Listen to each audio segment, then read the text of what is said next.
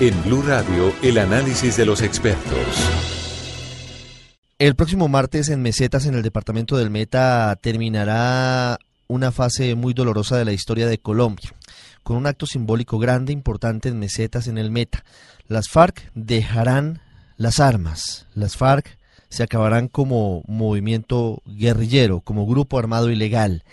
El general Oscar Naranjo fue durante mucho tiempo director de la policía, fue uno de los responsables de los más duros golpes a esa guerrilla, la ha conocido por dentro, sabe cuál ha sido su actuación y hoy como vicepresidente de Colombia está liderando, por supuesto, con el presidente Santos y con el comisionado de paz, Sergio Jaramillo, todo este proceso que, que termina el martes en un acto que, insistimos, sin duda pasará a la historia de Colombia. General Naranjo, bienvenido, buenas tardes.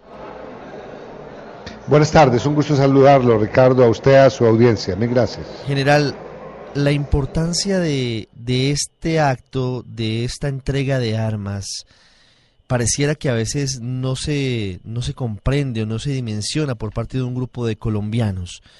Usted que los combatió, usted que fue responsable de los más duros golpes en el campo de batalla, eh, ¿cómo puede describir lo que significa esto en la práctica?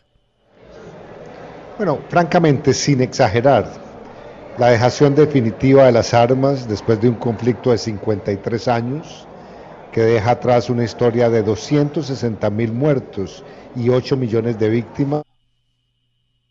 Considerarla esa situación como una verdadera inflexión en la historia de los colombianos.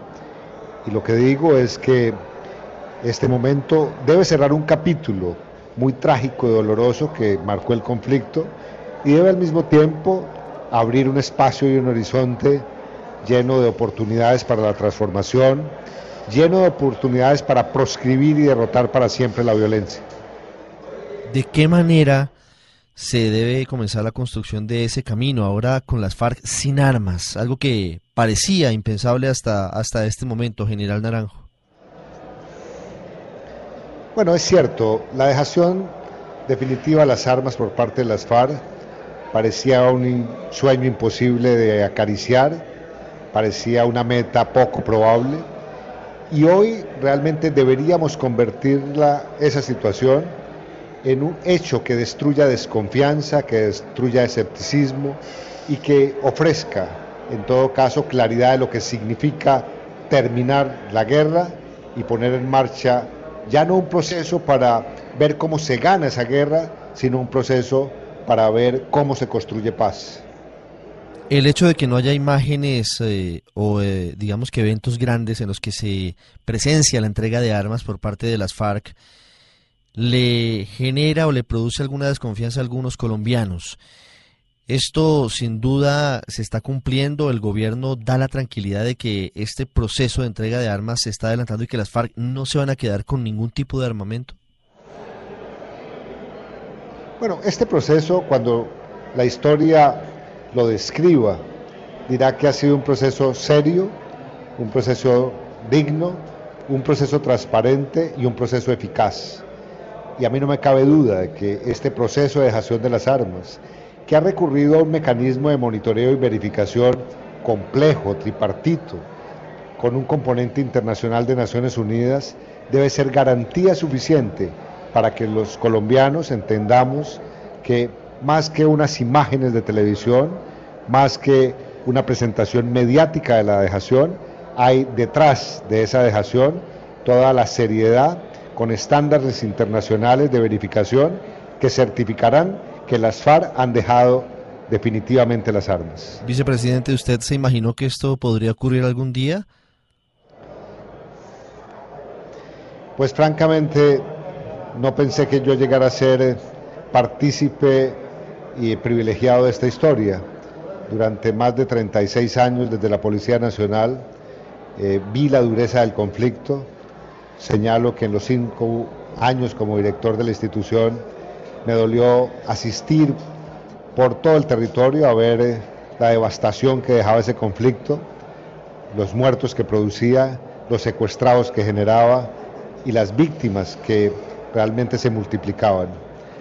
Después de estar en la mesa cuatro años, Confieso que en esos cuatro años mantuve siempre la confianza de que llegaríamos a buen puerto, pero ahora que ya más que un acuerdo tenemos es un hecho y una realidad de paz, realmente eh, estimo que los colombianos tenemos la fortuna, la fortuna de haber doblado esa página de la historia que, repito, estuvo caracterizada por tanto dolor. ¿Qué falta, General Naranjo? ¿Falta la entrega de las caletas? ¿Falta la entrega del listado de bienes de la guerrilla para completar este procedimiento?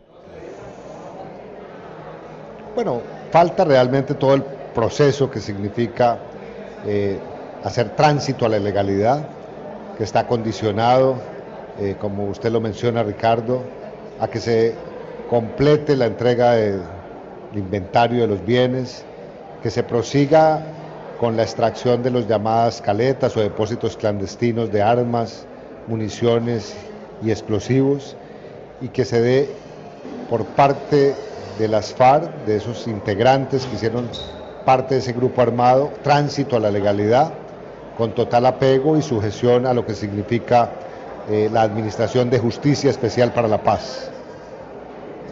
Ese procedimiento ahora viene en el segundo semestre con mayor fuerza por parte del gobierno para poder implementar todo lo que significa la justicia especial de paz y todos los proyectos que deben darle sustento a ese posconflicto? Uno diría que hay tres o cuatro pilares que cada vez van haciendo más sólida la construcción de la paz en Colombia. Un pilar es desde luego eh, el funcionamiento de la Jurisdicción Especial para la Paz, tiene que funcionar. Un segundo pilar es el tema de seguridad en el territorio para que un país con el fin del conflicto con las FARC realmente sienta los dividendos de la seguridad en campos y ciudades.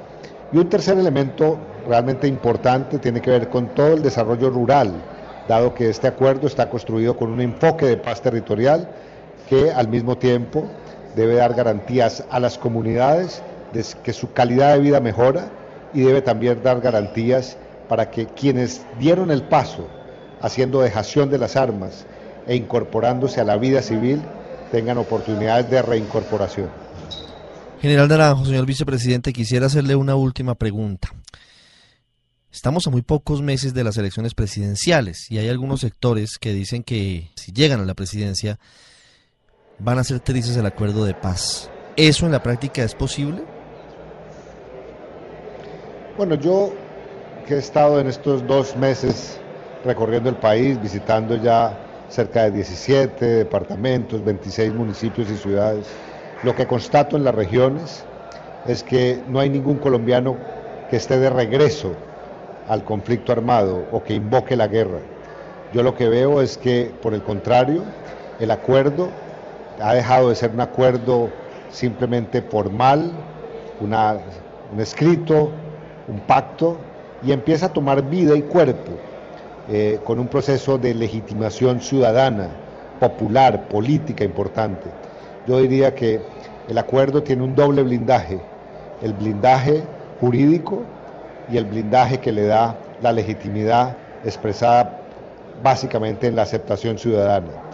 Lo que veo es que hay un creciente movimiento ciudadano para que el acuerdo se cumpla y para que el acuerdo realmente produzca los dividendos de la paz. General Naranjo, no puedo dejarlo ir sin preguntarle por los cultivos ilícitos. ¿Cómo va la estrategia para cumplir la meta de la erradicación de este año de 100.000 hectáreas? Bueno, el gobierno reconoce que tenemos un problema al frente, que esto es una prioridad y ha generado una estrategia con dos componentes que hacen parte de la misma estrategia. Sustituir vía voluntaria 50.000 hectáreas y erradicar forzosamente otras 50.000.